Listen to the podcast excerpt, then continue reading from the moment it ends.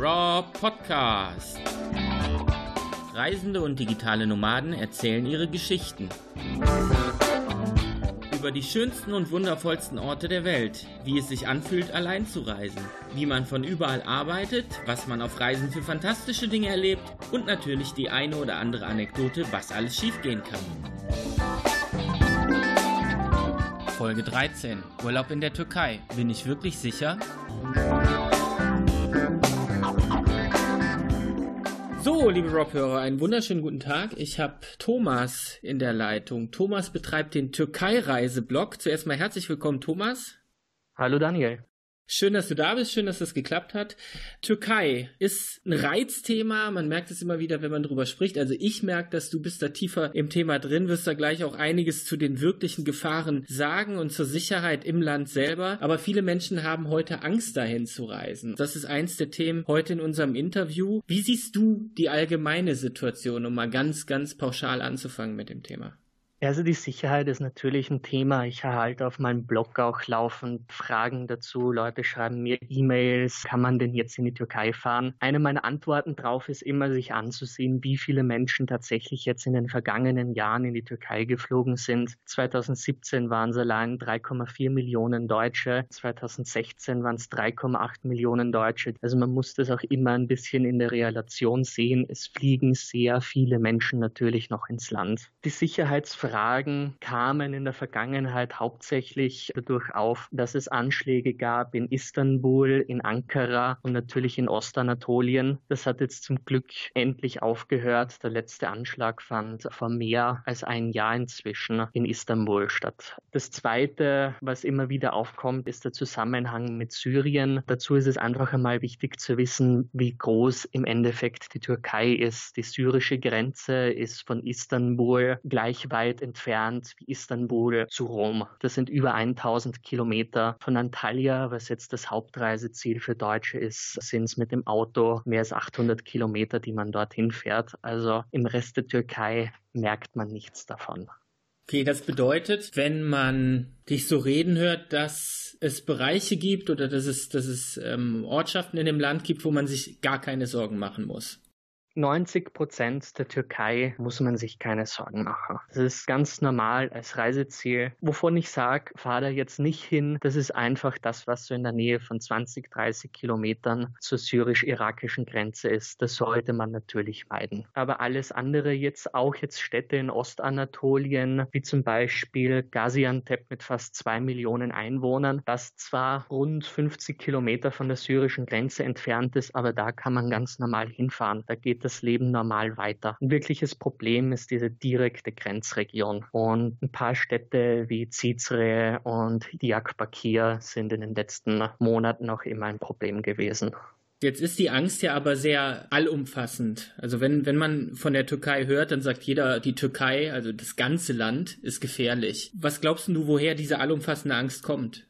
Es ist auch erst einmal ganz einfach, dass in äh, der Schlagzeile steht, in der Türkei ist passiert. Da wird jetzt nicht darauf eingegangen, ob das jetzt in Ostanatolien war, ob das in Istanbul war, ob das in Ankara war. Und da muss man halt einfach schon unterscheiden, was jetzt genau ist und wo das jetzt genau ist. Und es kennen auch wenige Menschen jetzt, sagen wir mal so, den Unterschied zwischen den verschiedenen Landesteilen der Türkei. Und es kommt halt einfach auch dazu, dass es ein fremdes Land ist im Endeffekt, in dem man seinen Urlaub verbringen möchte möchte und äh, vermutlich jetzt nicht diese Informationen hat dazu, wo man hinfahren kann, was man tun kann.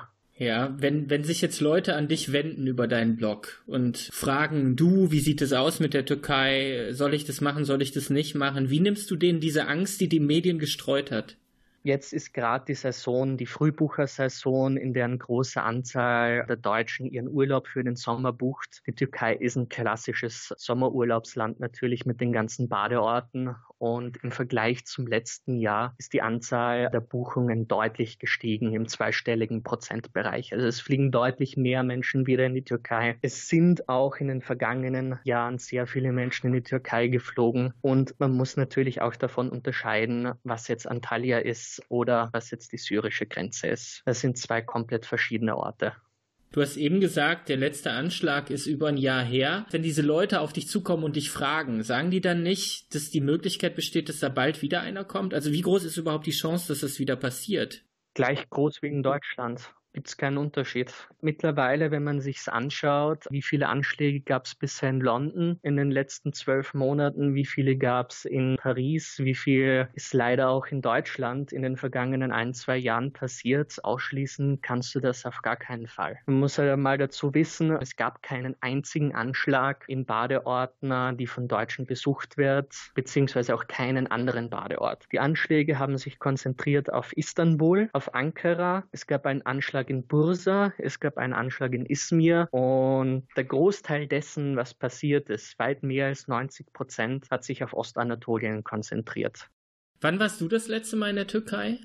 Ich war jetzt den äh, kompletten Oktober, November dort und bin jetzt dann ab März, April dort wieder. Und hast du viele deutsche Touristen getroffen?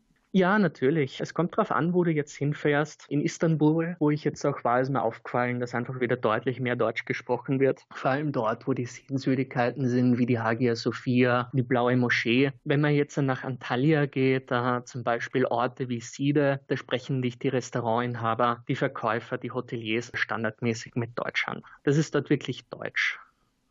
Gab es für dich im letzten Trip in die Türkei irgendeinen Moment, wo du dich unsicher gefühlt hast? Nein, da gab es wirklich nichts. Nichts, das was irgendwie anders wäre, als wenn man jetzt in Deutschland ist oder in Österreich ist oder in der Schweiz ist.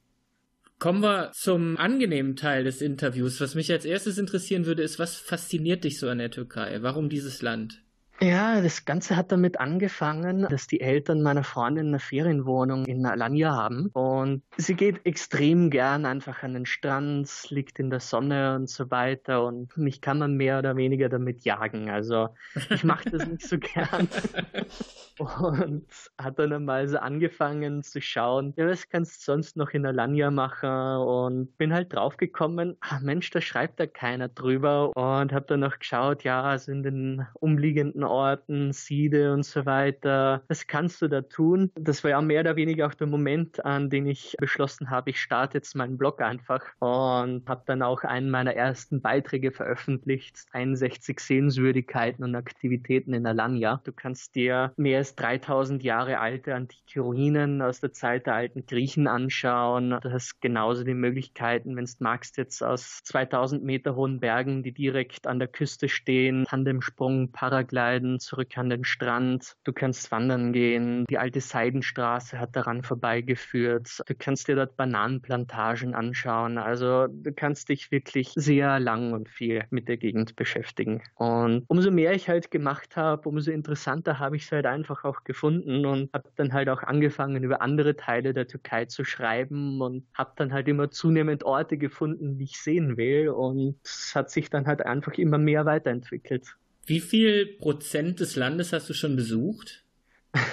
Zu wenig hauptsächlich so wirklich, worüber ich geblockt habe, ist diese türkische Südküste, Kappadokien, Istanbul, Bursa. Was ich jetzt noch ziemlich groß auf der To-Do-Liste habe, ist eine Gegend, die ich zwar selbst schon kenne, aber wo ich einfach noch mal hin will. Die Schwarzmeerküste beziehungsweise Gegenden in Ostanatolien, Zentralanatolien, also einfach sehr viele interessante Orte noch gibt, die ich sehen will und über die ich schreiben will. Ich habe mir selber mal gedacht, ja, Türkei-Reiseblog geht das gut, wie lange kann ich drüber schreiben? Und mittlerweile weiß weiß ich, mir gehen die Themen sicher nicht aus. Wenn du jetzt diese, diese Gegenden miteinander vergleichst, die Schwarzmeerküste, den Süden des Landes oder die großen Städte, jetzt mal abgesehen von den ganzen Sehenswürdigkeiten, was macht diesen Reiz sonst noch aus für dich?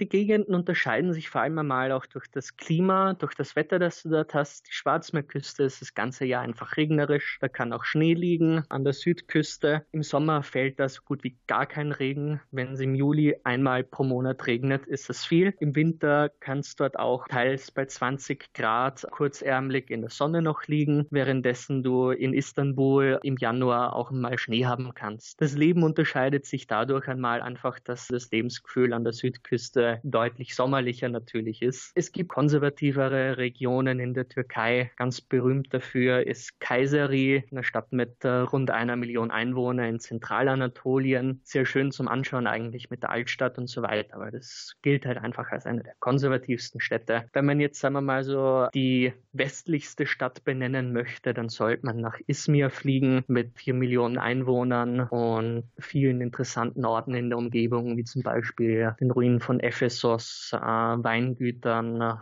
Cesme, der Halbinsel mit Stränden, Kitesurfen etc. Je nachdem, wo man in die Türkei fliegt, einfach auch von dem her, wie sich das Land gibt, extrem unterschiedlich.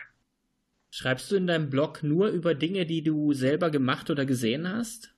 Ja, also ich schreibe prinzipiell nur über Dinge, wo ich auch war und was ich gesehen habe. Jetzt nehmen wir mal deinen letzten Trip. Was war das, das dich am meisten begeistert hat? Ich habe gestartet in Istanbul, um dort die schönsten Aussichtspunkte zu finden. Bin weiter nach Bursa, eine 3 Millionen Einwohnerstadt, gehört komplett zum UNESCO-Welterbe. Gibt dort ein kleines osmanisches Dorf, teils 750 Jahre alte Häuser, wirklich sehr schön zum Anschauen mit einem der besten äh, Orte, um ein türkisches Frühstück zu probieren. Bursa gibt es auch Thermalquellen. Der Hausberg von Bursa, der Uludak, ist ein Skigebiet, 2500 Meter hoch. Das 90 Kilometer von Istanbul entfernt. Also man ist von Istanbul aus in zwei, zweieinhalb Stunden dort. Hat man dort die Altstadt auch angeschaut. Eine große Moschee damals aus der osmanischen Zeit steht dort. Nach Bursa bin ich weitergefahren nach Çanakkale. Das ist an der Einfahrt von der Dardanellenmeerenge. Das ist aus zwei Gründen ein interessantes Reiseziel. Erstmal durch die Ruinen von Troja, die dort stehen. Und Çanakkale ist auch eins der größten Schlachtfelder aus dem äh, Ersten Weltkrieg. Das war auf der Gallipoli-Halbinsel, auf der britisch-französische, australische und äh, neuseeländische Truppen gelandet sind. Diese Halbinsel ist damals von der osmanischen Armee unter Führung eines äh, deutschen Generals verteidigt verteidigt worden. Diese Schlachtfelder, die sind sehr wichtig für die Türkei, weil das im Endeffekt der einzige Angriff war, damals im Ersten Weltkrieg wirklich auf ihr Staatsgebiet, das auch heute noch dazu gehört. Und einer der wichtigsten Befehlshaber damals dort war Mustafa Kemal Atatürk, der mehr oder weniger der Gründer der modernen Türkei ist. Also er ist nach dem Ersten Weltkrieg Staatspräsident der Türkei geworden, hat das Kalifat abgeschafft, hat die osmanischen Sultane vertrieben und so weiter. Und man trifft dort auch extrem viele Australier und Neuseeländer, die dorthin fliegen, weil das im Endeffekt der einzige Ort ist, in dem diese beiden Staaten tatsächlich einmal wirklich viele Soldaten und Menschenleben verloren haben. Sehr spannend. Ich war Ende Oktober in Wellington im Museum und da ging es genau um diese Geschichte. Also die schlachten das natürlich auch extrem aus. Das war dann natürlich aus neuseeländischer Sicht. Falls du mal in diese Richtung gehst, kann ich dir das nur empfehlen. Also es ist ein großartiges Museum. Sollte man mal hingegangen sein. Aber cool, dass ich das jetzt auch aus deiner Sicht höre. Weil du jetzt so viel über die Geschichte erzählt hast, ist das ein Bereich, der dich ganz besonders fasziniert? Wenn du über die Türkei schreibst, musst du auch was über die Geschichte wissen, weil es fängt einmal mit diesen ganzen antiken Ruinen an. Ich habe gerade Troja erwähnt, wahrscheinlich eine der, wenn nicht die berühmteste Stadt aus der Antike die man besuchen kann. Thema ist zum Beispiel auch Pergamon. Dort war ich jetzt auch im Herbst. Manche werden es vielleicht kennen vom Pergamon Museum, Pergamon Altar in äh, Berlin. Städte wie Ephesus, eine antike Großstadt mit damals 250.000 Einwohnern. Orte wie, sagen wir mal, jetzt Gordion. Das sagt ein was vom Alexander den Großen, der den gordischen Knoten löste. Also mit der Geschichte, ja, natürlich, du beschäftigst dich dabei, weil ich schreibe gern über diese alten Städte und dabei lernst du natürlich auch sehr viel über die Vergangenheit. Und auch wenn du jetzt Orte besuchst wie die Blaue Moschee in Istanbul oder die Hagia Sophia, die noch vor 1500 Jahren im Oströmischen Reich gebaut worden ist, das sind Orte, die einfach interessant sind. Ja klar, also im Endeffekt in dem Land ist in den vergangenen Jahrtausenden extrem viel passiert. Und es gibt auch extrem viele Dinge, die man darüber lernen kann. Wie viel Zeit pro Jahr verbringst du in der Türkei? Oh, es kommt so auf äh, vier, fünf Monate hoch aktuell. Machst du überhaupt noch woanders Urlaub?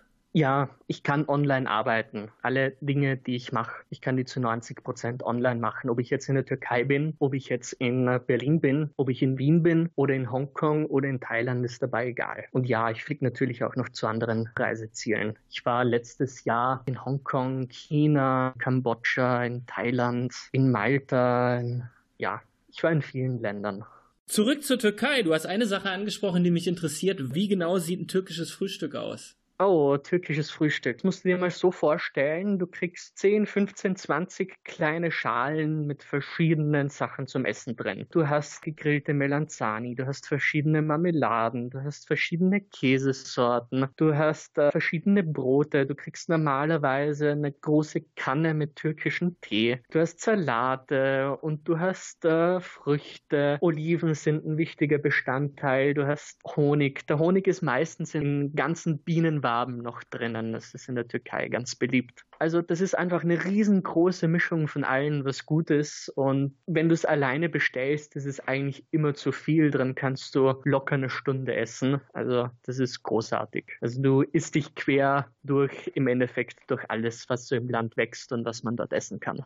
Jetzt hast du ganz viel über Geschichte, du hast über Orte erzählt. Man merkt ja auch diese Begeisterung an. Das Problem bei mir ist, ich weiß jetzt gar nicht genau, was ich am besten fragen soll. Deshalb überlasse ich dir jetzt kurz das Feld. Gibt es irgendwas, das du unbedingt noch über die Türkei sagen möchtest? Was man anschauen sollte, wenn man in die Türkei fliegt, weil so die typisch deutschen Reisenden, die landen halt dann doch in Antalya und fahren halt in ihr Hotel und kommen selten raus. Also wenn man die Türkei besucht, sollte man einfach auf jeden Fall nach Istanbul fliegen, das ehemalige Konstantinopel, sich Orte wie die Hagia Sophia, die Blaue Moschee, den großen Bazar anschauen, das Streetfood in Istanbul probieren, Dinge wie gefüllten Muscheln oder sowas. Man sollte von Istanbul auf jeden Fall nach Kappadokien fliegen liegen. Das ist in Zentralanatolien. Die Landschaft ist im Endeffekt von drei Vulkanen geprägt, die dort ausgebrochen sind vor mittlerweile 20 Millionen Jahren. Und diese ganze Landschaft, wie sie diese geformt ist, äh, geht noch immer darauf zurück. Durch die Erosion ist dadurch eine Landschaft entstanden, wo immer wieder mal so kleine Säulen mitten in der Landschaft stehen. Die nennt man Feenkamine. Und in diesen weichen Tuffstein, hat man schon vor dreieinhalbtausend Jahren angefangen, anstatt Häuser zu bauen, trauen, sich Höhlenwohnungen in diesen weichen Tuffstein hineinzuhacken. Dadurch sind ganze unterirdische Städte entstanden, ne, in denen tausende Menschen gelebt haben. Da gibt es zum Beispiel den Göreme Nationalpark in Kappadokien, wo in einem einzigen Tal Dutzende dieser Kirchen stehen, wo man noch die alten Fresken sieht, die man damals gemacht hat. Man kann nach Kappadokien auch im Winter fahren, weil man dort Skifahren kann. Nach Kappadokien kann man auf jeden Fall einmal die Südküste besuchen. Das sind eben äh, Städte wie Antalya, wo ich äh, besonders gern die Altstadt mag, mit hunderte Jahren alten äh, osmanischen Häusern, Steinhäusern. Das ist wirklich sehr schön und sauber hergerichtet. Es gibt viele gute Restaurants. Man hat auch um die Umgebung sehr viele Strände, wenn man jetzt in der Sonne liegen kann. Wenn es einen jetzt mehr so in Richtung Pauschalurlaub zieht, dann sind halt die typischen Orte Side, Alanya. Wenn man es ein bisschen individueller haben will, dann soll man nach Chiralle fahren oder nach Adrasan an die lykische Küste. Die Gegend steht komplett unter Naturschutz. Dort gibt es kleine Bungalows, Baumhäuser am Strand. Meeresschildkröten legen am Strand ihre Eier ab. Das wäre so ein Plan für zwei Wochen so viel wie du unterwegs bist, ähm, es gibt ja eine Frage, die ganz viele Backpacker oder Reisende beschäftigt und das ist, wo wohnt man am besten? Was würdest du da für einen Türkei-Urlaub oder für einen Backpacking-Trip empfehlen? Backpacker gehen nach Istanbul. In Istanbul sollten die in der Gegend Sultan Ahmed wohnen. Da gibt es zum Beispiel das Cheers Lighthouse Hostel, das gut ist. In Kappadokien sollten sie in Göreme wohnen. Dort sind die meisten Hostels, da triffst du die meisten jungen anderen Leute auch. Das ist sehr international, weniger Deutsche, mehr Briten, Amerikaner, Mexikaner, komplette Welt im Endeffekt triffst du dort. Wenn es jetzt an die Südküste geht, habe ich Chiralle schon erwähnt. In Chiralle gibt es Cadiz Treehouses, Baumhäuser, in denen du wohnst. Es gibt dort Clubs und so weiter, an denen du feiern kannst. Du gehst zu Fuß 15 Minuten zum Strand, quer durch die Ruinen von einer antiken Stadt, von Olympus. Du hast dort viele gute Restaurants, günstige Restaurants vor allem, in denen du essen kannst. Es gibt ein paar coole Orte dort auch sonst noch zu erkunden, zum Beispiel die Chimera. Das ist ein seit mindestens 2700 Jahren brennendes Gasfeld ziemlich beliebt, dort am Abend hinzugehen mit ein paar Marshmallows und sich an diesen Flammen was zu grillen. Irgendwer spielt immer Gitarre. Wenn man dich so darüber reden hört, dann denkt man irgendwann gar nicht mehr, dass man in der Türkei ist. Also das, das klingt so völlig international und das ist, was man der Türkei eigentlich nicht zuschreibt, wenn man da in Urlaub möchte, wenn man darüber nachdenkt. Wenn man jetzt so die üblichen Berichte oder sowas anschaut, ja, das stimmt schon. Also ich schreibe gern gerade über diese anderen Orte, weil sie eigentlich so normal auch sind für die Türkei. Vor allem jetzt diese Backpacker-Reiseziele oder andere, die international einfach wirklich bekannt sind, wie Kappadokien oder sowas, was halt einfach in Deutschland weniger halt einfach auf der Reisekarte steht. Mhm. Thomas, ich danke dir für diesen wirklich tollen Einblick in die Türkei. Ich Gerne. fühle mich bei dir sehr, sehr gut aufgehoben. Ich glaube, du bist so ein absoluter Experte für das Land geworden, auch ähm, weil du dich so sehr damit beschäftigt hast und das immer noch tust. Und es gibt wirklich nichts, wozu du nichts sagen kannst. Und das finde ich sehr, sehr gut. Und ich glaube, darum geht es auch. Und das wollen die Leute wissen. Und deshalb kann ich dazu nur sagen, ich finde, du solltest damit unbedingt weitermachen. Das wirst du mit Sicherheit tun. Und ich freue mich über weitere Berichte. Ich glaube, ich habe Bock auf dieses Baumhaus. Also das, das äh, hat mich wirklich eben gereizt, als du das gesagt hast. ja, das habe ich schon oft gehört. Das ist mit Sicherheit spannend, auch diese ganzen Menschen da zu sehen. Und wenn es so international ist, ist es was, das ich sehr, sehr mag, wenn man mit ganz vielen unterschiedlichen Kulturen auch zusammentrifft. Reizt mich auf jeden Fall. Ich danke dir für diesen Einblick. Gerne. Und äh, jeder, der mehr erfahren möchte über die Dinge, über die du schreibst, der findet natürlich den Link zu deinem Blog im Beitrag. Ganz herzlichen Dank und ich gebe dir, wenn du möchtest, noch das letzte Wort. Möchtest du irgendwas Abschließendes sagen? Ja, Danke, dass du mich eingeladen hast zu deinem Podcast und ich freue mich über jeden, der einfach auf, mal, auf meinem Blog vorbeischaut. Sagt einfach Hallo in den Kommentaren. Falls ihr Fragen habt, dann schreibt es mir einfach. Ich hoffe, dass viele von euch mal die interessanten Gegenden in der Türkei auch anschauen, die jetzt nicht so bekannt sind. Das ganz sicher, das wissen wir jetzt und wahrscheinlich noch viel, viel mehr als das, was du erzählt hast. Also es gibt auch viel zu lesen bei dir. Ja, natürlich, natürlich. Also ich habe viel zu den Sehenswürdigkeiten geschrieben, zu Essen, das man probieren sollte, 101 türkische Gerichte, die man probieren sollte. Es gibt mehr als Kebab und natürlich über die ganzen Gegenden, die man anschauen sollte auch. Eine Frage habe ich dann doch noch. Was ist dein Lieblingsgericht?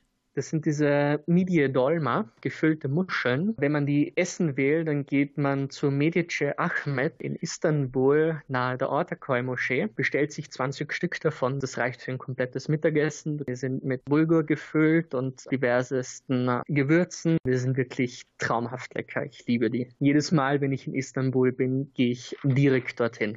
In Istanbul auf jeden Fall gefüllte Muscheln probieren. Ja, gibt es auch an der Ägäisküste in Izmir ziemlich oft und äh, in Çanakkale und so weiter. Weniger an der Südküste in Antalya. Perfekt. Dann auch danke für den äh, kulinarischen Hinweis nach dem türkischen Frühstück eben, über das du schon berichtet hast. Und dann sage ich herzlichen Dank und ich wünsche dir einen schönen Tag und einen schönen nächsten Urlaub in der Türkei. Danke. Bis dahin, Thomas. Mal. Ja, gerne. Ciao. Tschüss.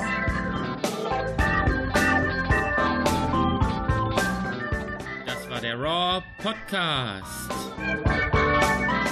Danke, dass ihr dabei wart.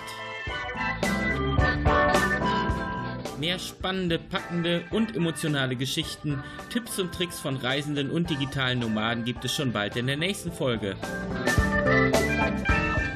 Ich freue mich auf euch.